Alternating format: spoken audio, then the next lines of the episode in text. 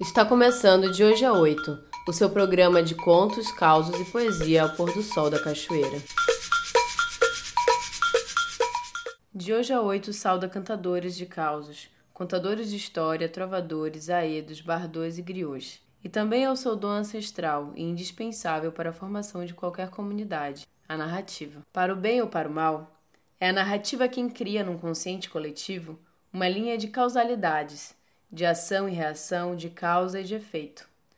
São os mitos que ancoram as religiões, são as lendas que nos despertam o sentido do medo ou da precaução, são as anedotas que nos definem o riso, são os exemplos retirados das experiências, próprias ou alheias, são os nossos olhos sobre um passado que, ainda que não vivido, se faz sentido.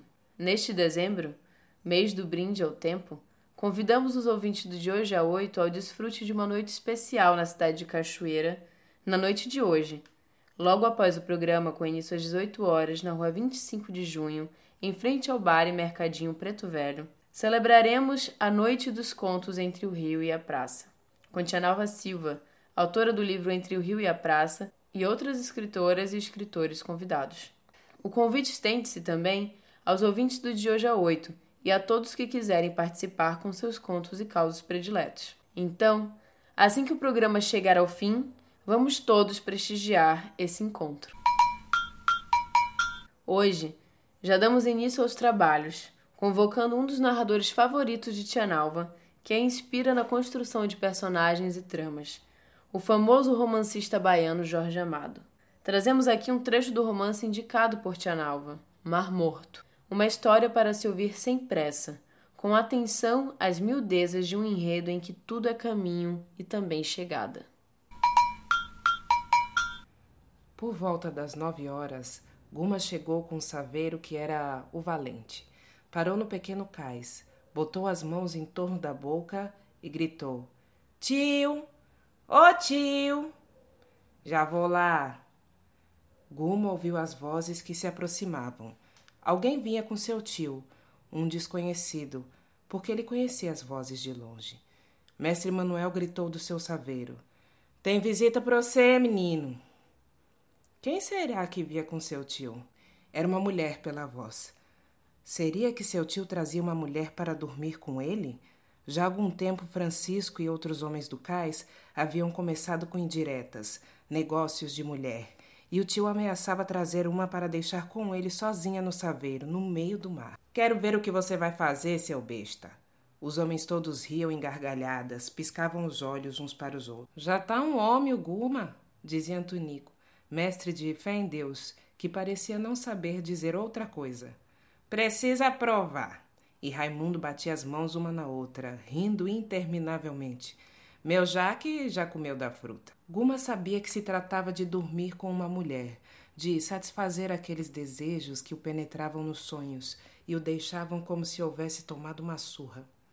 Muitas vezes, nas cidadezinhas onde parava, ele passara naquelas ruas de mulheres damas, porém sempre lhe faltara coragem para entrar.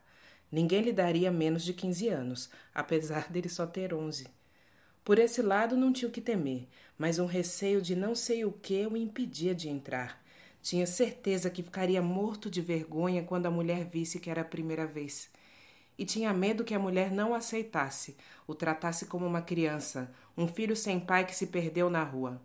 Ela não iria adivinhar que ele já conduzia um saveiro e levantava um saco de farinha. Talvez se risse dele. Nunca entrou. Agora, seu tio trazia a mulher prometida. Ele ia ficar encabulado diante dela. Com certeza, Francisco já dissera que ele nunca conhecera a mulher, que era um besta, um medroso, apesar da faca no cinto. Ele ficaria sem jeito diante da mulher. E se o tio quisesse assistir só para rir, para gozar o mal ajeitado dele, então ele iria embora, fugiria do cais com vergonha, não navegaria mais naquelas águas. E é com verdadeiro pavor que Guma ouve as vozes que se aproximam. Seu corpo treme e, no entanto, ele deseja que venham mais depressa, porque ele quer ser homem, quanto antes, e atravessar sozinho com o valente todos os rios, todos os portos, todos os canais. As vozes se aproximam. Era uma mulher, sim. Seu tio vem cumprir a promessa. Sem dúvida, já anda envergonhado do sobrinho, que ainda não é homem, que não conhece mulher. E como Guma não tem coragem de entrar na casa de uma delas, o tio vem trazer como se leva comida para um cego. É bem uma humilhação, mas ele não quer pensar nisso agora. Pensa que em breve terá ao seu lado um corpo de mulher, um corpo que sabe todos os segredos. Pedirá ao tio que vá embora, que o deixe só com ela, e levará o saveiro para o meio da baía. Do forte velho ou de outro saveiro vem uma música. Ele amará, sentirá o mistério de tudo, então poderá levar sozinho seu saveiro pelas terras do recôncavo. Poderá, quando o seu dia chegar, ver sem susto o rosto de Emanjá, e poderá amá-la porque já aprendeu aqueles segredos em que os homens tanto falam. Por isso está até com frio, se bem a noite seja morna e o vento que passa esteja quente, uma brisa que quase nem balança o saveiro. É verdade que tem medo. As vozes estão cada vez mais próximas. Ele já ouve o que conversam. É ainda um menino, mas já tem cara de homem feito. É seu tio quem fala. Naturalmente, a mulher pergunta como ele é. Quer saber como há de tratar. Mas ele mostrará que é um homem forte, apertará até que diga que ele é mesmo já um homem dos que ela conheceu na sua vida. Agora ouve a voz da mulher. Quero que seja um homem bonito e valente. O coração de Guma se enche de felicidade.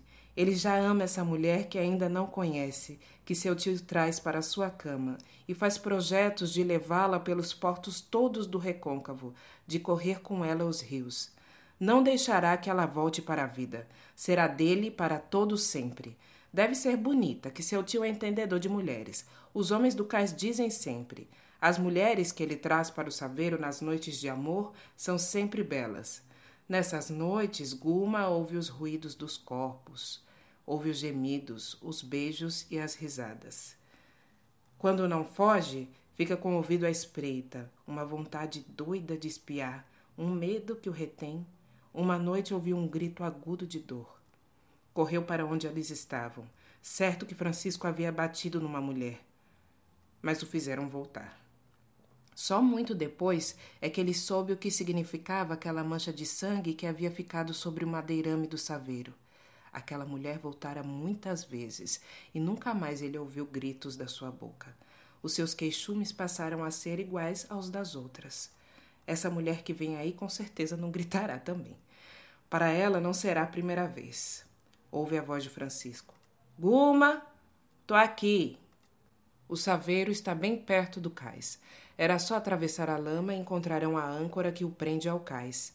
Seu tio está bem próximo com a mulher.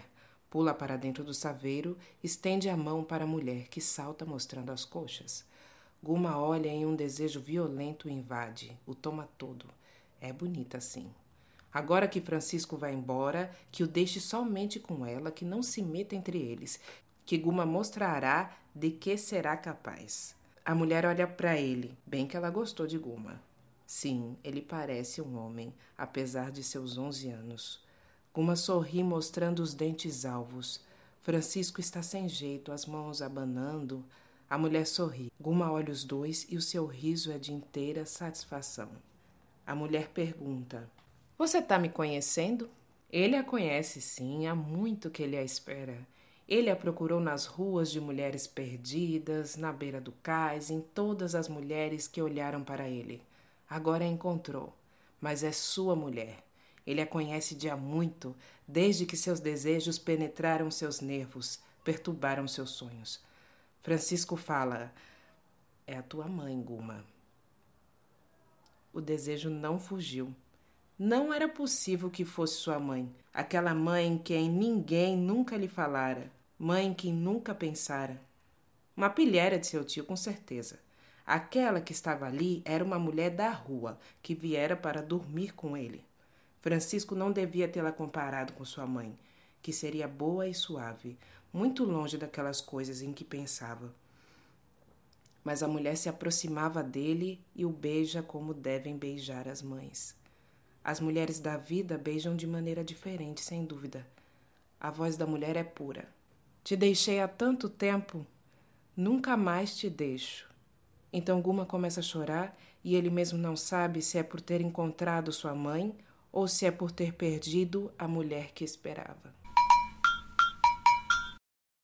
Este é apenas um fio da trama construída por Jorge Amado no romance Mar Morto, que conta da vida, fé, amor e morte do jovem mestre de Saveiro, Guma. Como boas histórias trazem outras no seu bojo, Tianalva refere o escritor da crônica que dá nome ao seu livro, Entre o Rio e a Praça. E desta obra retiramos também outra história para que se experimente o sabor da noite de contos que nos aguarda hoje à noite. De Tianalva Silva, o conto A Dona Devagar. A Dona Devagar. Conheci Sandra no posto de saúde. Conversa vai, conversa vem nos tornamos amigas. Simpatizei com ela desde o primeiro momento. Uma morena bonita, tipo índia, cabelos compridos, lisos e brilhantes, como fios de nylon. Falava manso e devagar. Começou me contando de quando chegou na cidade até aquele dia Morava na roça antes. Vivia de plantar e colher.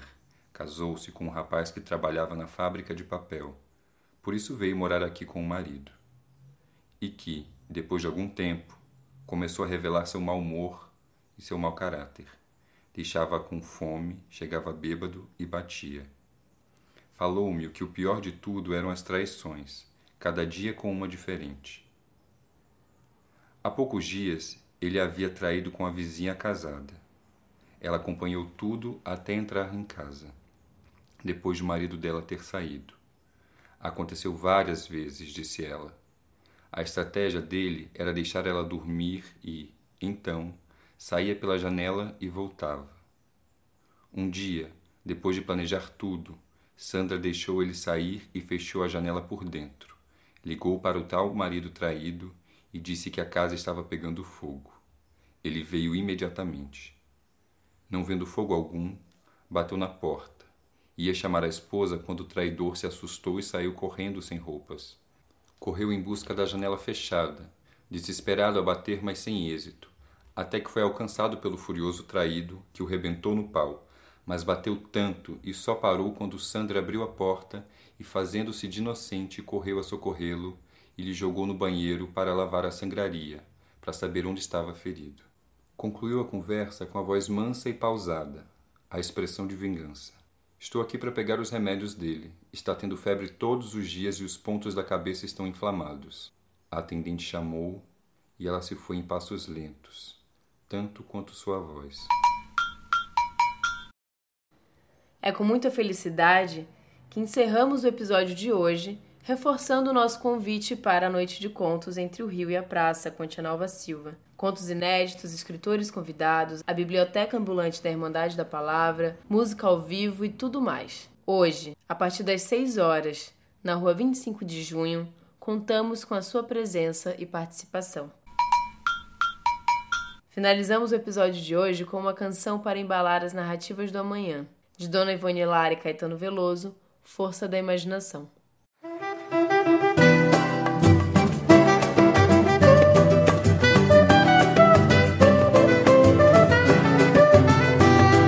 força da imaginação vai dar além dos pés e do chão. Chega lá, o que a mão ainda não toca, coração que alcança força da imaginação. Vai lá, força, força da, da imaginação.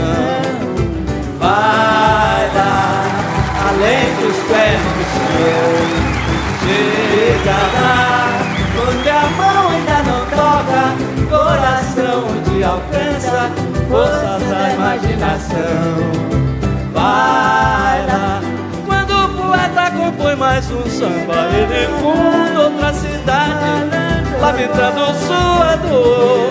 Ele faz felicidade Força da imaginação na forma da melodia, não escurece a razão, ilumina o dia a dia, força da imaginação.